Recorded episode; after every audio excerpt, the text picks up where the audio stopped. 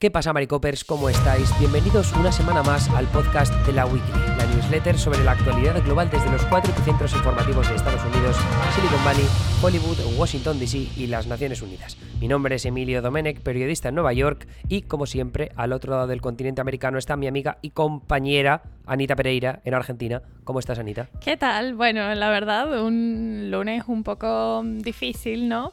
Ya en San Juan pasamos de días agradables a el verano directamente, así que hoy ha sido un día terrible y como lunes, no sé, no sé, un, un día como, como que cuesta verle eh, lo bueno, ¿no? Encima, claro, está empezando la semana recién. Yo no quiero arrancar el podcast con la peor de las ondas, pero un poco que ese es el mood.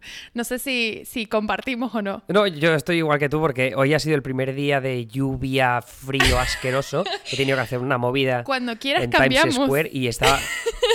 que este- estaba que quería pegarme un tiro en la cabeza en puñetero Times Square, muriéndome de frío, las manos congeladas con la cámara para arriba, para abajo y, y dos pies mojados. Bueno, ya sabéis la experiencia esa, ¿no? Cuando estás con frío y encima llueve, bueno, insoportable. Ni idea. Eh, de todas formas, antes de empezar con, con el tema de la, de la jornada, eh, no sé si quieres enseñarme una cosa que me has dicho que me vas a enseñar ahora o, o lo dejamos para el final. Sí, sí, bueno, es que antes, fuera de micro, estábamos quejándonos, ¿no? Del día que hemos tenido y me he acordado de un audio que yo lo uso cada vez que tengo un día como este y claro, me he dado cuenta que es un audio súper argentino, así que va tocando que lo conozcan y que se popularice porque hace mucho bien escuchar este audio cuando tenés un día como el que has tenido hoy, así que te lo voy a compartir y a la gente que haya tenido un lunes difícil también. A ver, a ver, a ver. Dale a play. Mira, Silvia, yo voy a ir, pero voy a ir con la peor de las ondas. Bánquenme con la peor de las ondas. Me voy a tomar mi auto el sábado a la mañana, me voy a ir tranquilita. Díganme, ¿a dónde voy?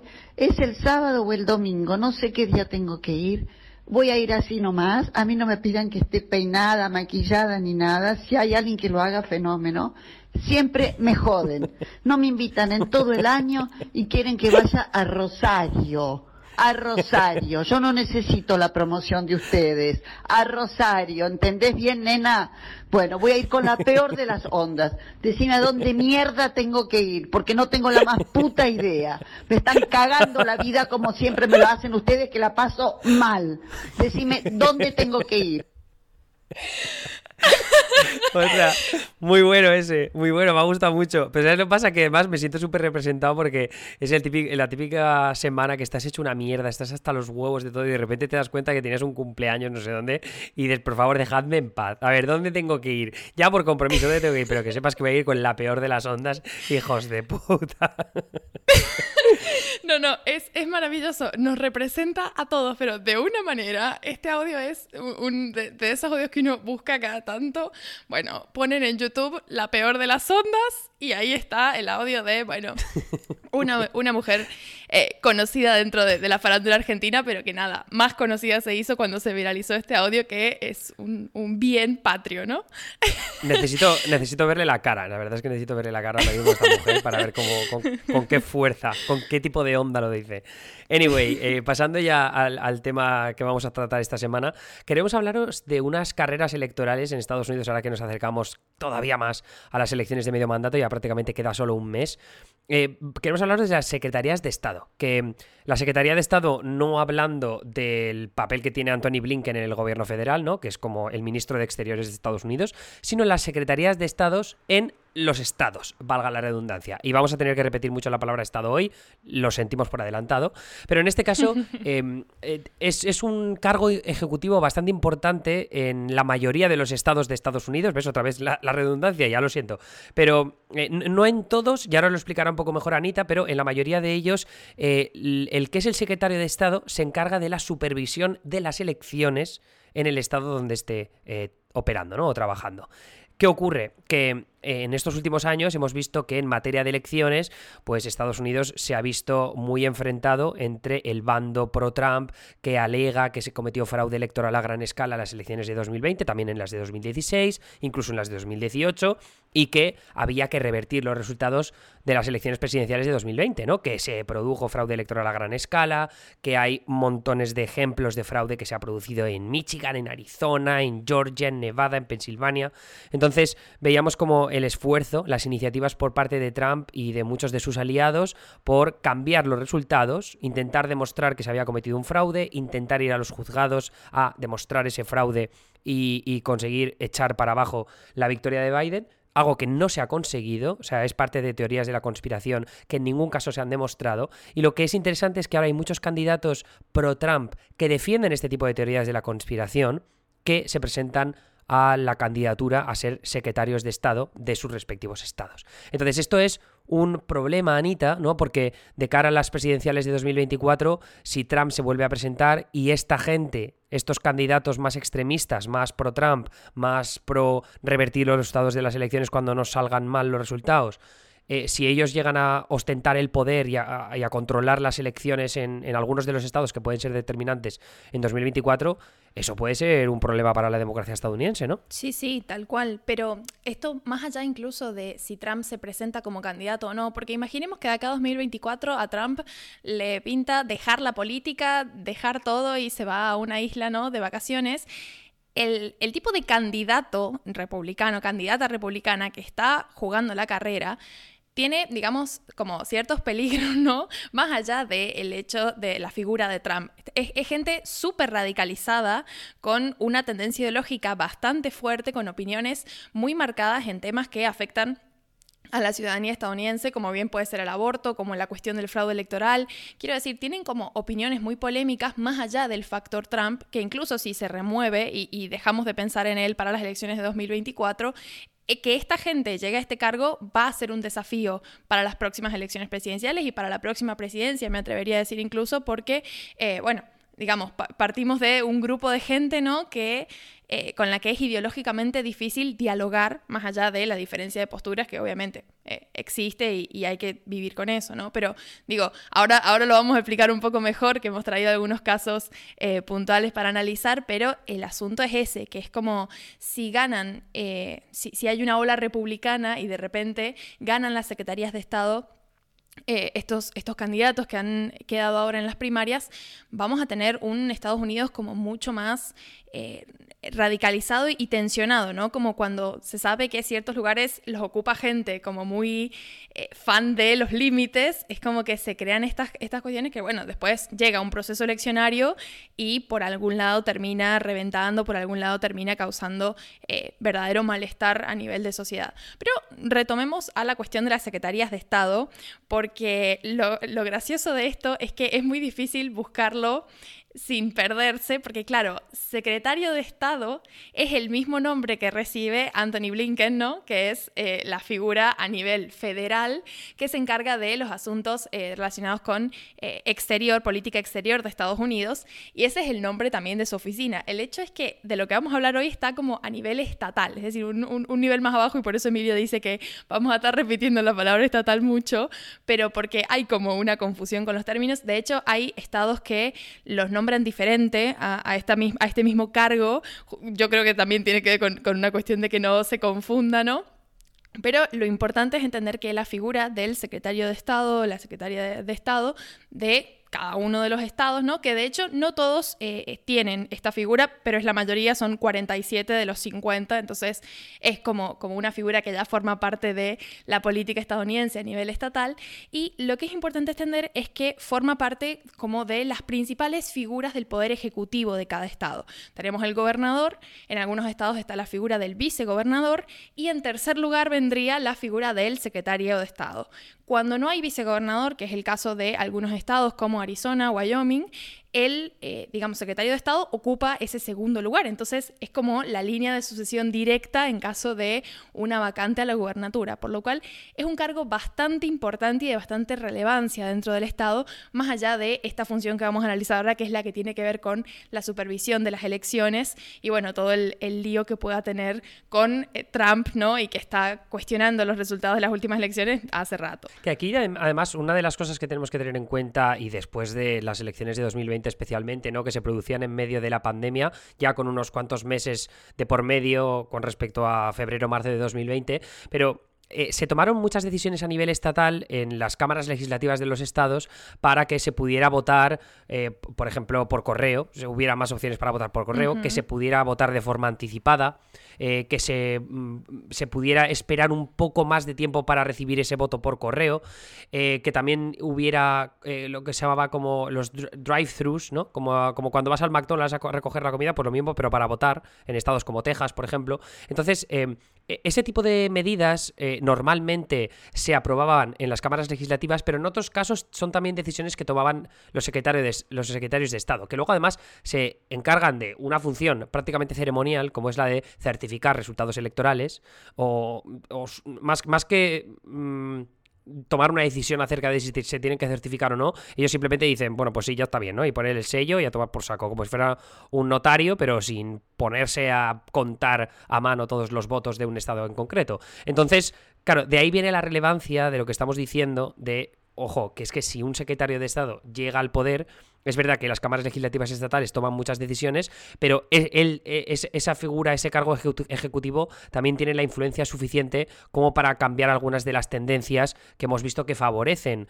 al, acceso al voto en Estados Unidos, que sabemos que también es un país, y esto lo hemos comentado también alguna vez en el pasado, en el que el acceso al voto está a veces muy limitado y que sobre todo perjudica a las clases más bajas, ¿no? Que son los que más dificultades tienen a veces para conseguir el papeleo, para tener un carnet de identidad, como aquí no es obligatorio. En, en Argentina no recuerdo, creo que me dijiste en su momento que sí que era obligatorio tener un carnet de identidad nacional, ¿verdad? Claro, es que tenemos el documento nacional de identidad y con eso se va a votar, pero aparte necesitas ese carnet para cualquier trámite que hagas. Claro, pues en Estados Unidos no existe eso, entonces aquí tienen un pitoste tremendo. Es algo que es tan fácil como hacerlo, ¿no? Que todo el mundo necesite tener un carnet de identidad nacional. Pero bueno, como son ya todos eh, la libertad de los estados, whatever, pues al final no tienen esa mierda y termina, termina provocando estas eh, controversias en torno a si se necesita un carnet de conducir con fotografía para poder votar, que esta firma coincida con no sé qué. En fin, es un lío tremendo lo de las votaciones en Estados Unidos.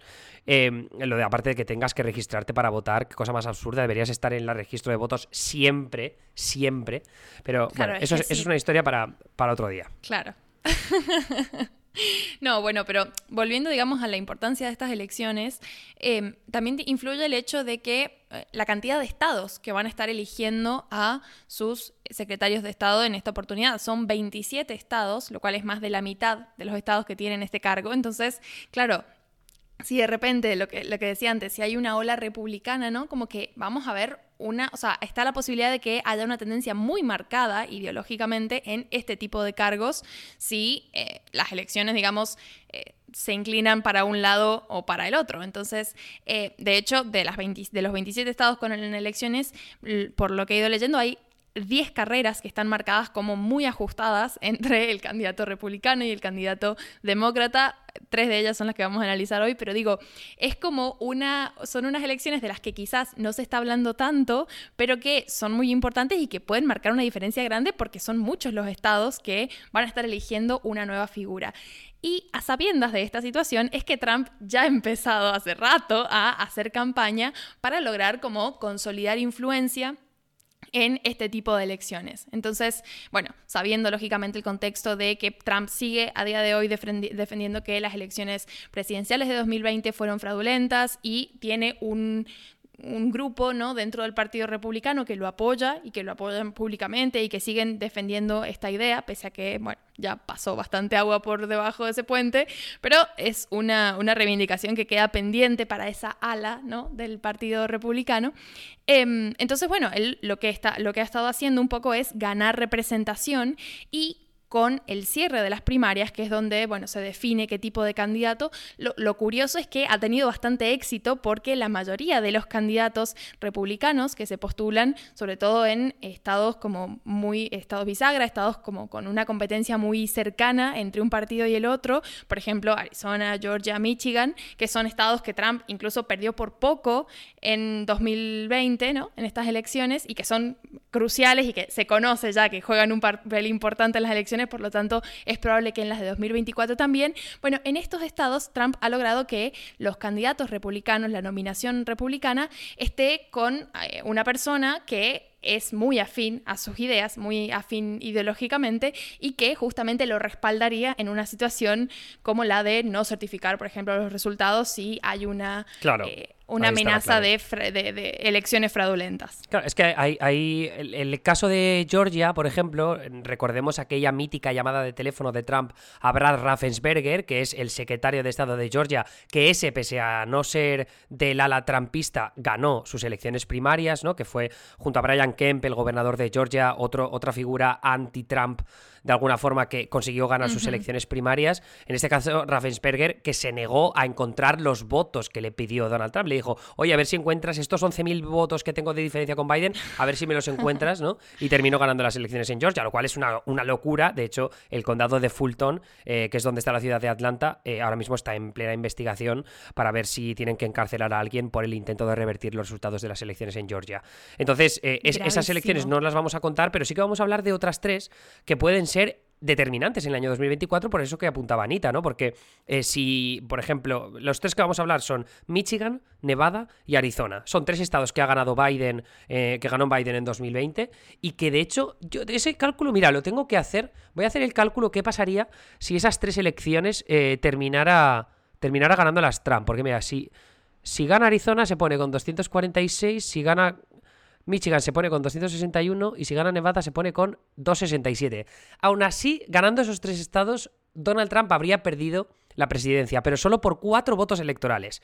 Entonces, aquí lo que, lo que os quiero recalcar es que eh, el hecho de que, eh, por ejemplo, en Nevada en el día de las elecciones en 2024, el secretario de Estado, el que supervisa las elecciones en, Nevada, diga, pues no podemos certificar esto, estos resultados, pese a que ha ganado Biden o quien quiera que se presente en 2024, porque no nos fiamos. Hay fraude electoral, yo me fío de lo que dice Trump, a tomar por saco. Bueno, pues esos seis votos electorales están en duda. Y esos seis votos electorales pueden ser la diferencia entre la victoria y la derrota en unas presidenciales. Entonces, por eso es la importancia de una figura como la del secretario de Estado, ¿no? Porque puede, puede crear una crisis institucional o constitucional en Estados Unidos. Y entonces ahí vienen, pues, eh, a colación carreras como las de Nevada, ¿no? La de Nevada, que es una de las que nos queremos centrar, de un lado tenemos a un candidato demócrata que se llama Cisco Aguilar, que es un, tipo pues, que tiene muy buenas conexiones dentro del Estado, es expresidente de la Comisión Atlética Estatal, tampoco tenemos que quedarnos demasiado en su biografía, pero es un tío, como digo, muy respetado dentro del partido. Y luego está el otro candidato, que es el republicano Jim Marchant, que es un ex congresista estatal que ya intentó presentarse al Congreso en el año 2020, pero terminó perdiendo y ahora busca la redención como una de las opciones más extremistas eh, y además con el bagaje más controvertido de todos. Porque él es el que formó una coalición de candidatos republicanos a las secretarías de Estado y que incluye a los tres protagonistas de esta newsletter y eh, además con, con, la consigna de recuperar el control del sistema electoral, ¿no? Un poco por eh, necesitamos recuperarlo porque son los demócratas los que, esta es la teoría que tienen ellos, que no lo han demostrado, como que los demócratas han controlado el sistema electoral y con eso han conseguido ganar las elecciones. Eh, el, caso de Jim Marchand es, es bestia porque además ha estado en eventos organizados por grupos de QAnon, ha compartido cartel con gente como Mike Lindell, que es el, pavo, el, pillow guy, ¿no? El chico de las almohadas, que es un conspiranoico de tres pares de narices y se ha erigido como una de las leyendas de la extrema derecha pro-Trump.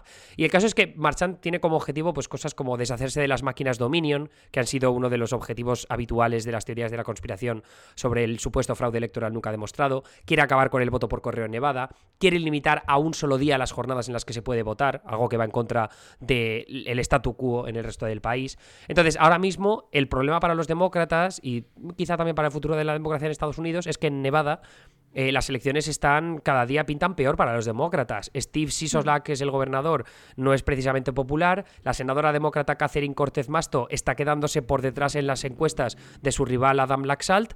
Y entonces el secretario de Estado, eh, como en este caso el candidato demócrata Cisco Aguilar, Aguilar, perdón, se puede quedar atrás también. O sea que ese es uno de los ejemplos. Yo diría que incluso la posición más vulnerable de los demócratas en estos momentos. En Michigan parece que la cosa está un poquito mejor, ¿no, Anita?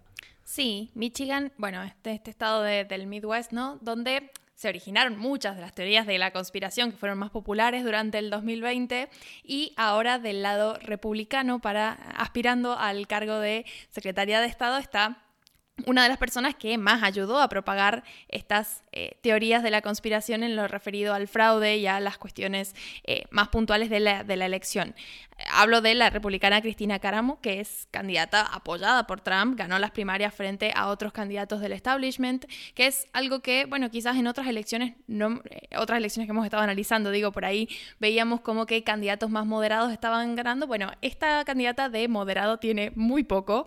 Ella se hizo famosa en 2020 por haber asegurado haber presenciado fraude por parte de las autoridades electorales de Detroit y eso, lógicamente, fue como, como una carta de aceptación ¿no? en los círculos dentro del, Partido Republicano, en los círculos mediáticos conservadores eh, y que estaban como compartiendo estas teorías y además tiene otro conjunto ¿no? de opiniones polémicas. Bueno, ha, sido conferencista en al menos un evento de Quanon, han defendido teorías de la conspiración, pero aparte tiene estas opiniones sumamente radicalizadas sobre asuntos que de hecho se están debatiendo ahora con más fuerza que nunca en, la sociedad ¿no? estadounidense, como bien, puede ser el aborto.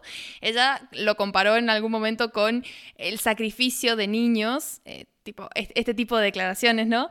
Y también en algún punto llegó a asegurar que las relaciones entre personas del mismo sexo son como una ilustración de ruptura social. Como e, ella no se guardó ningún comentario de toda, de toda esta eh, ideología, ¿no? Como muy extremista, muy contra eh, todo lo que pueda parecer medianamente progre o que tenga media pizca de derechos humanos. Eh, y bueno, lógicamente, en materia de secretaria de Estado, ella ha prometido ser fiel a la coalición America First de Trump. Eh, y bueno, está como, como muy metida con toda esta idea de que las elecciones de 2020 fueron eh, fraudulentas. Ella dijo que quería que se hiciera una auditoría forense de estas elecciones, que se analicen las máquinas de voto que se usan en los comicios de Michigan, en fin, todo el paquete completo de buenas a primeras, en realidad está favorecida para ganar la candidata demócrata, que es Jocelyn Benson, ella es la actual secretaria de Estado, ganó por primera vez en 2018 y desde entonces, bueno, ha mantenido su cargo, ¿no?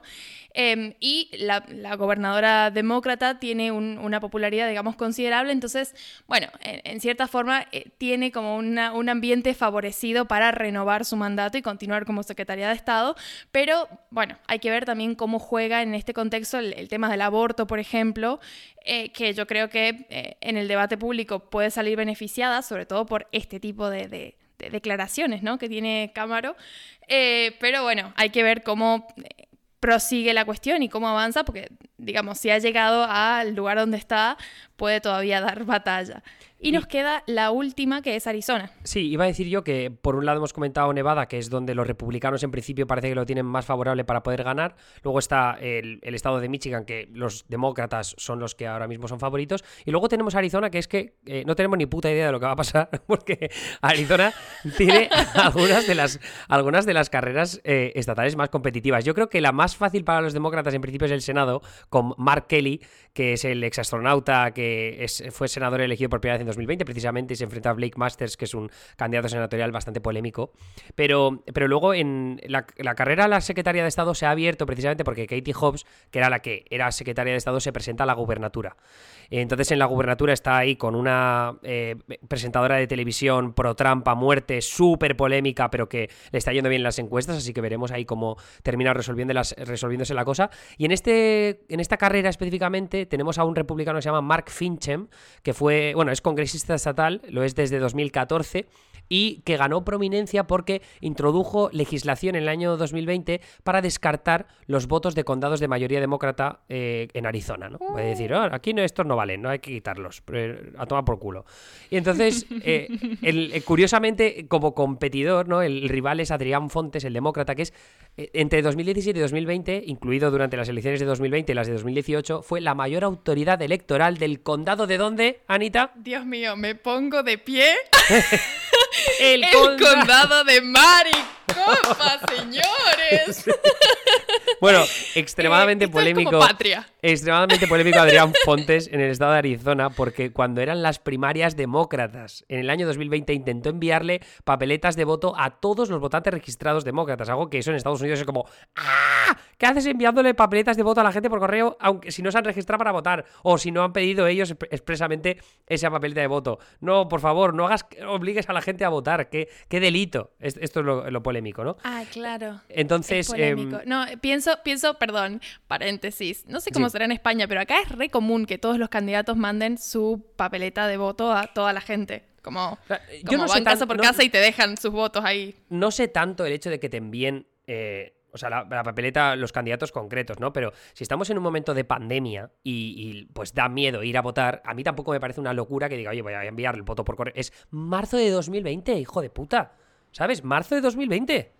Era el peor momento y tenían que ir a las urnas a votar. Pues yo lo veo completamente normal que enviara papeletas de voto por, la gente que en último día no se quiere arriesgar, pues no quieres que la participación se vaya a tomar por viento y que la gente tenga miedo de ir a las urnas. Pero bueno, bien, ese es un debate para otro día. El caso es que tenemos estos dos candidatos. eh, Mark Finchem, el republicano, apoyado por Trump, eh, lleva dos años dando bombo a las acusaciones de fraude electoral sin pruebas. Además, este tío, Finchem, estuvo presente en el asalto al Capitolio. Se ha ganado el respeto del movimiento MAGA pidiendo que se acabe el voto temprano en Arizona, pese a que se usa habitualmente. Eh, también quiere que todas las papeletas de voto del estado de Arizona se cuenten a mano, algo que es muy poco práctico, según dicen eh, todos los expertos, y más teniendo en cuenta que en Arizona se tarda la hostia en contar votos. Eh, pero el, el caso es que esta Sabemos. carrera, esta carrera con Finchem y con, eh, con Fontes, que estuvo se, lió bastante, tuvieron un debate hace un par de semanas en televisión y, o sea, se dieron de leches, eh, se atacaron constantemente con las diferentes carencias o polémicas que han acumulado cada uno de ellos en, estas, eh, en esta carrera o en sus años desempeñando funciones públicas. Pero bueno, el tema es ese, que esta es la más imprevisible de las tres carreras que hemos analizado hoy, pero lo que está claro es eso, si estos tres candidatos republicanos llega uno, dos o los tres llegan al poder, pueden empezar a tener una influencia mayúscula en el- los procesos electorales de tres estados que prometen ser determinantes en 2024. Y eso es tanto esté Trump como candidato, como si está Ron DeSantis o como si está cualquier otro republicano que esté dispuesto a seguir alimentando estas acusaciones de fraude que, repito y repetimos siempre, nunca se ha demostrado que ni en el año 2016, ni en el año 2018, ni en el año 2020, ni, ni prácticamente, o sea, eh, muy pocos casos, eh, salvo en carreras como muy específicas, se ha demostrado fraude electoral a gran escala en Estados Unidos. Así que esto es suma a, lo absurdo y a lo problemático y a lo peligroso eh, de este país en lo que refiere a, a este tipo de teorías. Sí, bueno, y esto de que por ahí hemos analizado las carreras ¿no? al Senado, a la Cámara Baja del, del Congreso, donde vemos que los demócratas dentro de su área ¿no? están activamente tratando de dar competencia, pero eh, lo que yo, la sensación que me dio mientras leía sobre la situación de las secretarías de Estado es que quizás es un frente que están dejando un poco los demócratas como, como un frente flojo, ¿no? Que ya tienen muchísimos problemas con los que lidiar. Digo, la, la, popularidad de Biden está en el suelo, la cuestión de la inflación. Ahora es como, tienen un montón de cosas en la mente. Obviamente la prioridad es mantener las cámaras en, en el Congreso, pero digo, qué fuerte sería que por descuidar estas elecciones, ¿no? Después en 2024 tengan que sufrir las consecuencias, porque evidentemente si hay una tendencia marcada de este tipo de candidatos ganando, la democracia, más allá de los demócratas, la democracia en Estados Unidos puede tener problemas heavy. Pues eso es un poco el resumen de lo que os queríamos contar hoy. En la newsletter tenéis una recomendación cinéfila muy acorde a las elecciones brasileñas que se produjeron, al menos la primera vuelta este pasado domingo. También tenéis eh, un update de cultura pop que hemos hecho entre Marina y yo para hablar de eh, el face reveal, ¿no? La desvelación, ¿no? ¿Cómo se llama? El, des el desvelado de cara de uno de los youtubers eh, más populares de los últimos años, un creador de contenido de Minecraft que se llama Dream y que enseñó su cara después de convertirse en trending topic durante no sé cuántos días seguidos. Ha sido una maldita locura. Entonces, para que lo entendáis un poco mejor y para que veáis los memes que se han hecho al respecto, tenéis más explicaciones en la newsletter. Eso es todo por nuestra parte. Anita, eh, te escuchan a ti los eh, suscriptores premium a lo largo de este martes. Como hicimos el, como hice yo el stream así muy largo de la cobertura de las elecciones brasileñas, se nos ha descompensado toda la semana y yo trabajo demasiado como para poder, para poder sacar horas extra con las que poder enviaros estas cosas. Así que esa es la razón por la que estamos cambiando un poco el calendario esta semana que además yo me voy de viaje a Praga. Tengo un follón de la leche, pero bueno, en cualquier caso, suscribíos. Newsletter Premium, eh, tres entregas a la semana eh, para manteneros informados de lo que pasa en el continente americano. Anita, eh, gracias de nuevo y te escuchamos en unas horas a ti. Así es. Adiós.